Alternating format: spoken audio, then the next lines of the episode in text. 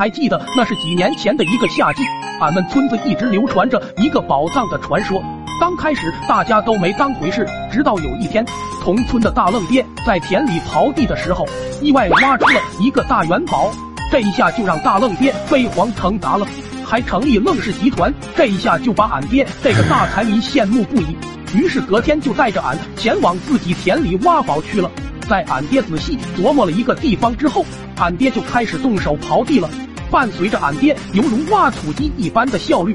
洞口也是越来越大，终于经历一个月的艰苦努力，始终没有找到宝藏，反而是俺爹凭借着自己那堪比挖掘机的速度，硬生生的挖出了一条四通八达的地道。这天，俺爹还是像往常一样挖掘的时候，突然铁锹碰到一块硬邦邦的东西，俺爹当时就喜极而泣，终于在经历了一个多月的付出，眼看马上就要收到回报了，俺也不断着鼓励着俺爹，爹啊！等你百年之后，能不能把你这个犹如挖土机一样的技能传授给我啊？俺爹听完，立马送了俺一铁锹，随即俺爹就更加卖力的挖掘了。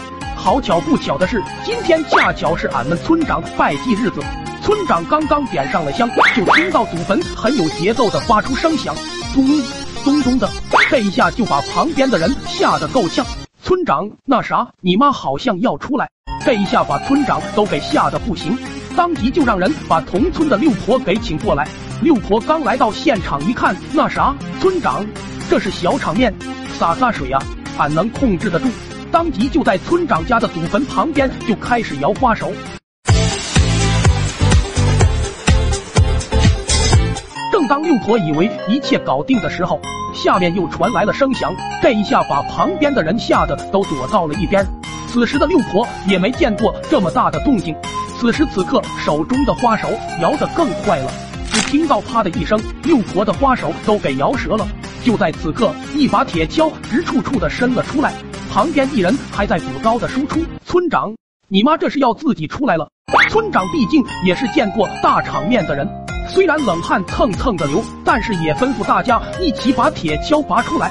就这样，在地下，俺爹和在上面的村长一群人进行了一场人数悬殊的拉锯战。